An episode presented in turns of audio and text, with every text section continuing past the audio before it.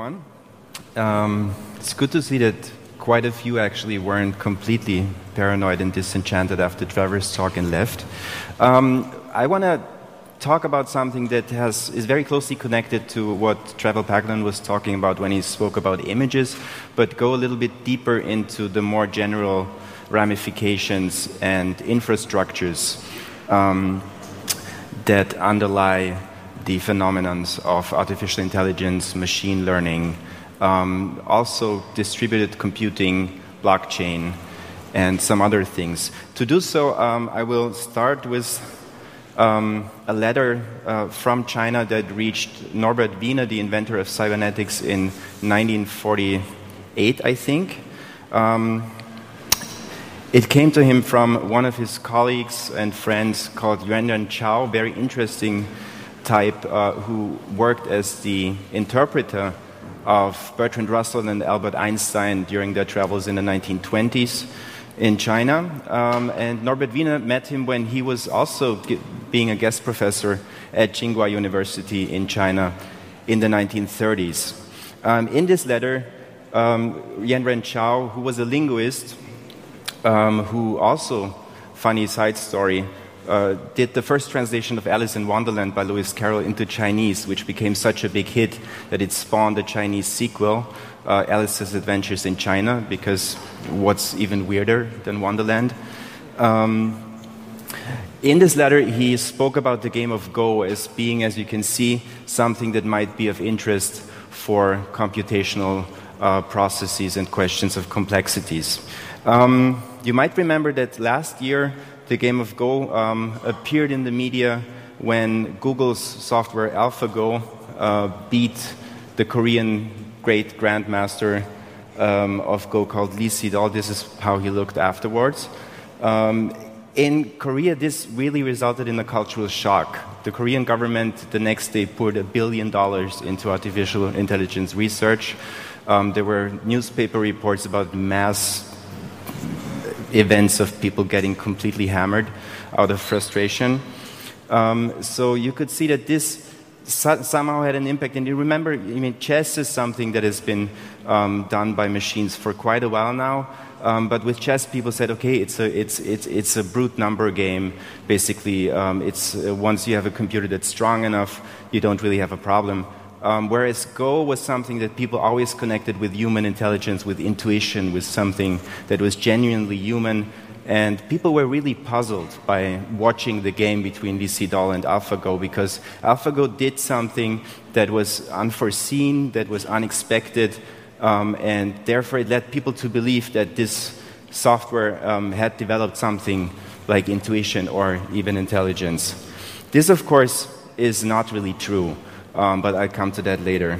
Um, AlphaGo was also something that wasn't really new.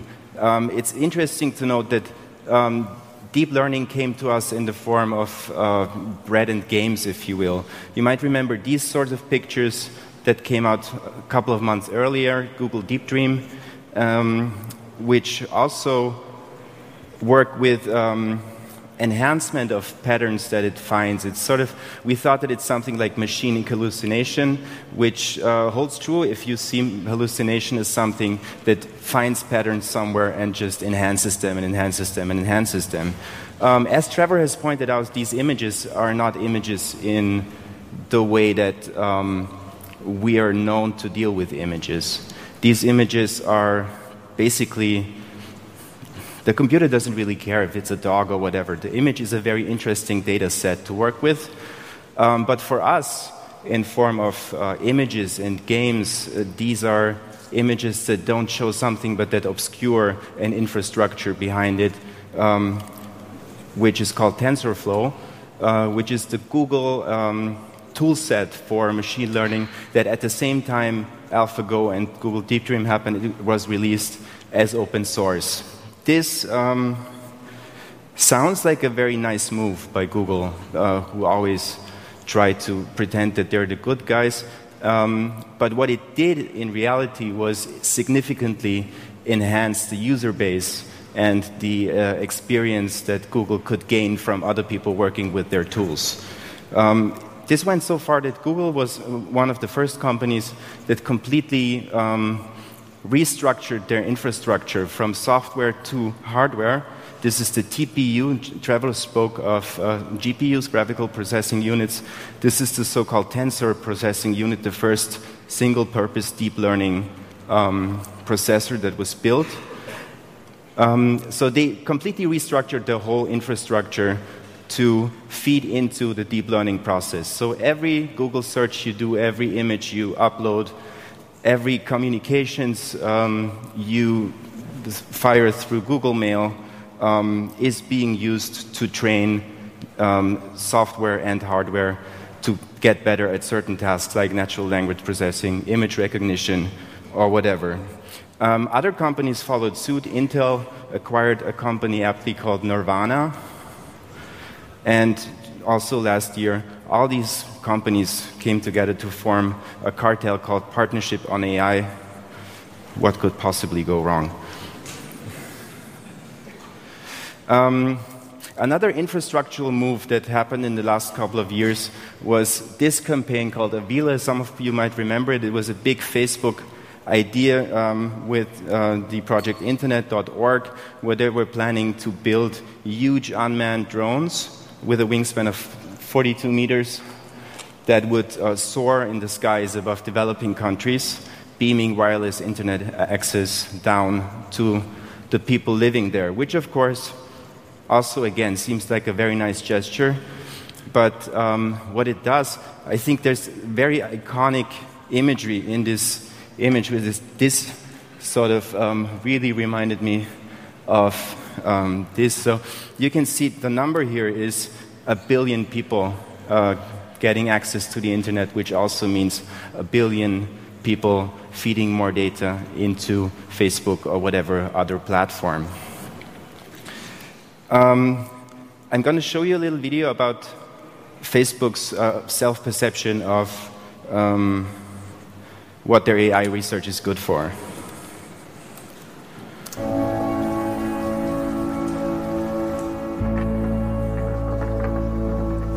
Our goal is to build intelligent machines to help people in their daily lives. What makes us intelligent is our ability to learn. And this is what we're trying to reproduce in machines. It's funny to note that the voice really sounds like one of those early um, machine voices that you can use when you like to read out Word documents. It's not. To some extent, we get inspiration from biology. What we can do with current technology is build networks of simulated neurons on the order of magnitude of the brain of a, of a mouse, let's say. So, the way we train our machine, we show a bunch of images of, say, breeds of dogs, and for each image, we tell it what it is. We want the machine to be able to learn to perform the tasks. The more we show them example, of the better they get. And what's very interesting is that after a while, it can do this with a new dog it's never seen before. It's able to exhibit superhuman performance on a particular task. So, how can we help people's life with this? Friends 937. Newsfeed. Lindsay Russell updated her cover photo yesterday at 10:29 p.m. This image may contain outdoor, cloud, foliage, plant, tree.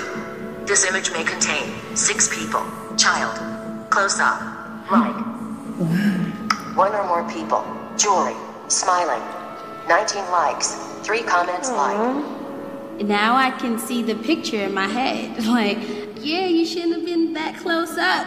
like, now I can say it. Oh I was gonna love it. You have no idea. This is amazing that whole saying of pictures being worth a thousand words, I, I think it's true, but unless you have somebody to describe it to you, even having like three words just helps flesh out all the details that I can't see. I feel like I can fit in that there's more I can do. I can just call my mom like, yay, I, I see your picture. And she'll be like, what? She was like, how you see it? Because my phone read it to me. It's new.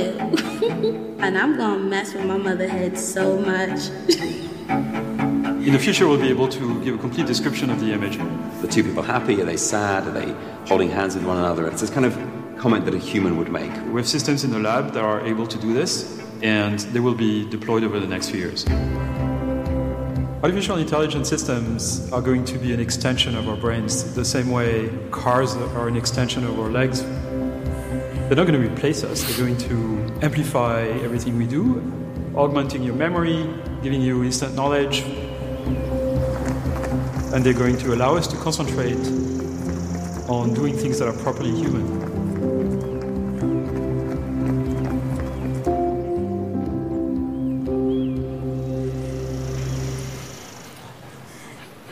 Okay, there are a couple of things that I find interesting about this video. First of all, the incredibly biblical symbolism and language of making the blind see, um, which, of course, again, is a nice thing to do.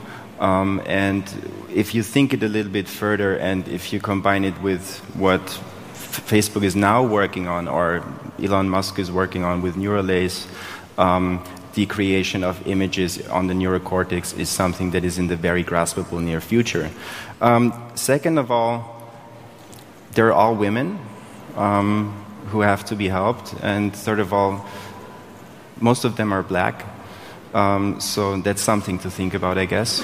And the fourth thing that it, I found interesting is the utter neglect for uh, any kind of critical potential in there. This, uh, he literally uses um, the word extensions of our bodies, like uh, in, the, in the very McLuhanian, McLuhanian sense, um, without even thinking about the political um, and critical implications that come with it. Yann LeCun um, has also been mentioned before in Trevor's talk. He has been around for ages. This is a paper he wrote in 1990 on optimal brain damage, which is basically the approach now being used for uh, computing in convolutional neural networks by pruning away redundant connections in the brain. Um, just on a side note, Yann LeCun, of course, always reminds me of Jacques Lacan and um, the mirror stage, so mirror neurons and mirror stage. Um, another kind of infrastructure I want to talk about is uh, an actual older infrastructure or all the critical infrastructures that surround us. Um, one of them being, for example, the um, Iranian nuclear infrastructure that a couple of years ago was, as you probably know, attacked by a very sophisticated cyber weapon, the most sophisticated by far um, that uh, was ever discovered. And it took years, it was called Stuxnet, and it took years to find out that it was actually there. Then it took another couple of years to find out who did it, so it was probably the Americans and the Israelis. And this was a cyber weapon, this was the result of a billion dollar project for many years that um, was a huge project that was focused on a very tiny thing, like a little switch in a centrifuge that could uh, sabotage this system. Cyber warfare, since then, as you um, have heard recently, it was a lot in the media, um, has completely changed towards something that is probably still out there in the, in the, um, in the form of very sophisticated large scale operations by governments. But um, this was a forum post on a botnet forum um, last year uh, where a user named Anna Senpai published the source code for a botnet called Mirai, which turned out to be um, the thus far biggest botnet um, on the internet, um, which used a lot of um, unsecured IoT Internet of Things devices to do such things as kick the entire country of Liberia off the internet, shut down the heating system in Finland, or do other things. So I think that's a significant change in the way that infrastructures are being used and attacked, um, or infrastructures are starting to attack each other. Um, just to give you a short insight, this is a threat map by a research company. These are the botnet attacks that are j- happening just right now. So you have um, down here, you can see it's infections per second. I'm just going to leave it there in the background a little bit. Um, so you can see this is probably half of the devices in this room are currently involved in acts of war sabotage, or simply spamming something.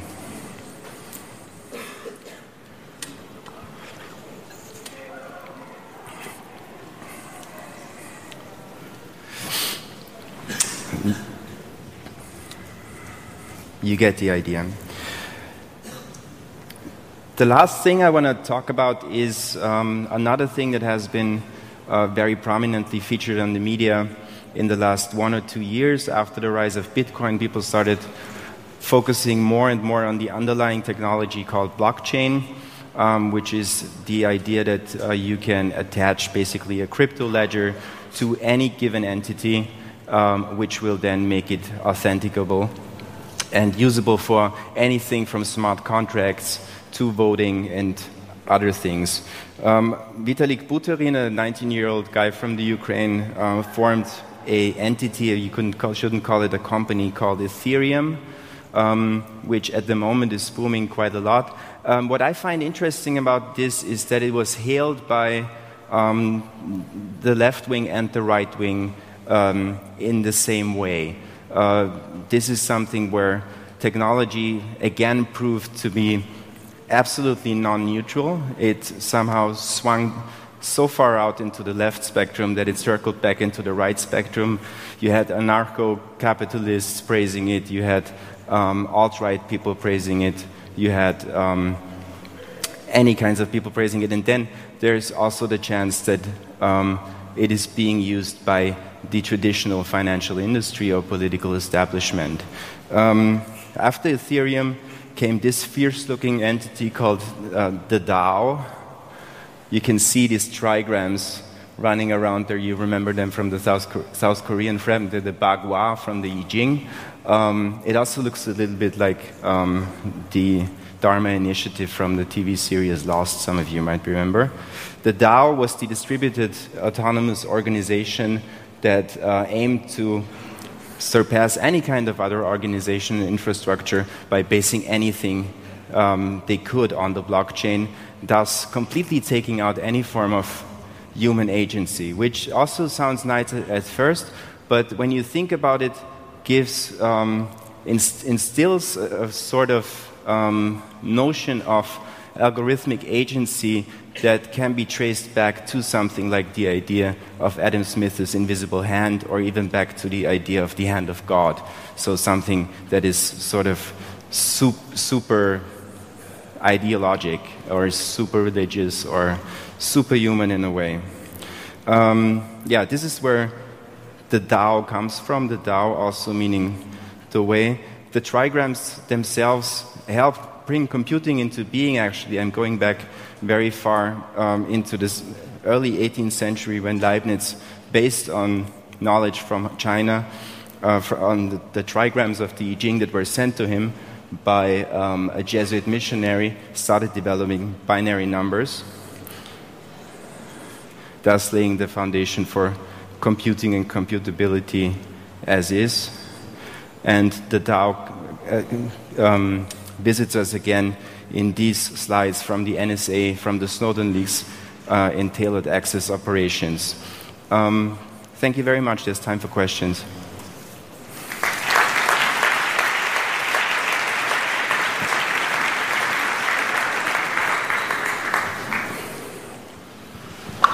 That was Mike Ebert, by the way, backstage.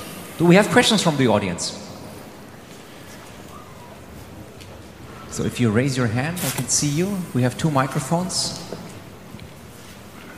Yes, one in the first row.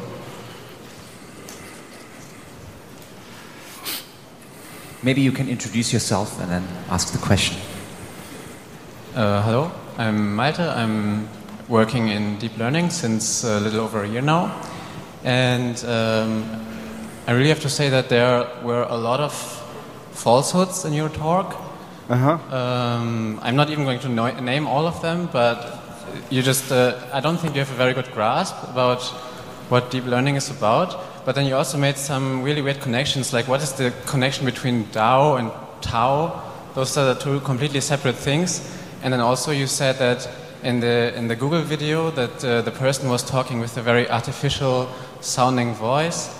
But it's really just the voice of Yann LeCun who's, who speaks French, so he just has a French accent. I know, that so, was a joke. Um, I, I, honestly have to say, it, it felt a little bit like uh, spreading conspiracy theories here. I, I, sound like a conspiracy theorist? Yes. Okay, and I didn't want to uh, evoke the notion that I sound like a conspiracy theory. Uh, first of all, I was talking about not immediate connections between different uh, things like the Dao and Tao. I was talking about. I, I, come from cultural studies, so we're apt to make connections between different things that are sometimes even metaphoric. And I was looking at different forms of phenomena and technological infrastructures that are happening in the past years. Um, I tried to make clear as possible um, how so to. can you just say again what, what's the connection between the Dao and the Tao? it's a so-called signifier if you want. It's the same word? It's the same word. Tailored access operations is the same thing as the distributed um, uh, NGO. I mean, okay. There's just no connection there. Um, I was talking about different things and wasn't necessarily trying to make a strict connection between them. No, there's no connection. It's, it has nothing to do with each other. Okay. Those are just abbreviations that sound the same. Um, yes, I know. I was talking about different things. I was giving different examples. I tried to give, you could see them as different chapters in a book. Okay. I'm sorry if you disliked it. I see a question in the middle of the audience um, over there. Thank you.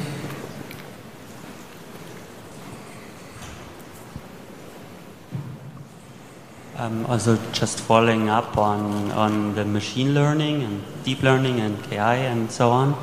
Um, how much have you yourself um, tried to get into the, the theories of, of that? Because my perception is that there's a great misunderstanding on what is actually possible, and the speaker before has uh, mentioned that, and I've also um, seen that in other talks. So, how much have you tried to get a grasp on what, what actually the technology can deliver?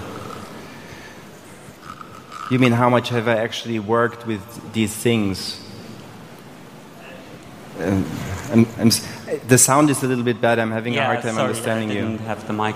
So, how much have you tried to understand what these things can actually do and what they can't?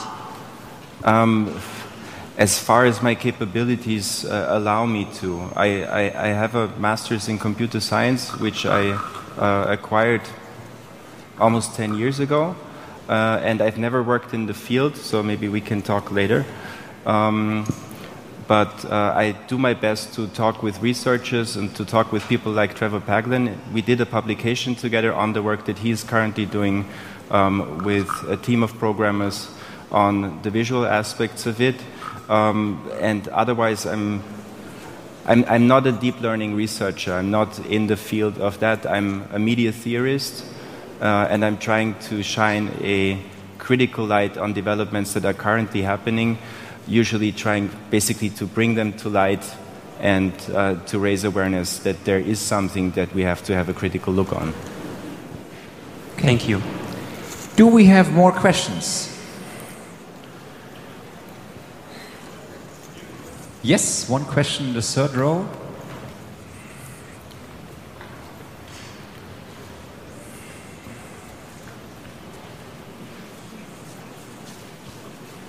Hi there, I'm Eric. I'm a blockchain enthusiast. And the thing I learned today is, as well, being worried about the infrastructures which are creating our modern life. Um, and I sort of learned as well that. Could you, sorry, could you speak up a little yes. bit? Yes. So I'm a blockchain enthusiast, and I'm wondering, um, or I'm learning through your talk that infrastructures are becoming more and more sort of not necessary, but as well, we are losing the touch of where it's going to and where, let's say, evangelists are already heading up to. And I, am sort of feeling that we are, I think we are like early adopters, um, but our government is like a very, very late adopter of those, of understanding how technology works. Mm-hmm. Um, I would like to know how you as well try to, well, you said raise awareness, okay, but uh, how do you as well communicate with policymakers and governments in understanding uh, what the possible indications could be? Um, this is a huge problem, I think. I mean, in, in, general, I, and I'm generalizing broadly, of course, is that uh, policymakers um, are, sometimes come from an older generation that tends to be um, affirmative in a certain kind of way, and people who are early adopters of technologies uh, are come from a very young generation who are very affirmative of certain developments um, without necessarily having the experience of thinking about long-term effects of it. Um, there's not much in between. So what has to be done and what still isn't being done uh, on a massive scale is public education, and this starts in kindergarten and goes through the high school system and to universities. Um, and some sort of um, understanding that that uh, people have a responsibility as citizens in that too, because we still think that all these kinds of things that I talked about, even though they were specific um, examples like Ethereum or the DAO or whatever, who knows how long they're going to be around, um, that these are things that do not happen outside their realm of existence, but touch them. So, I mean, what I do is I teach. Uh, I teach at universities and I give lectures and I try to uh, talk to people. Um, also in, in politics, but uh, I'm not a politician. I think we have time for one last question. One last question. Okay, that's not the case. Then thank you, Paul Feigelfeld.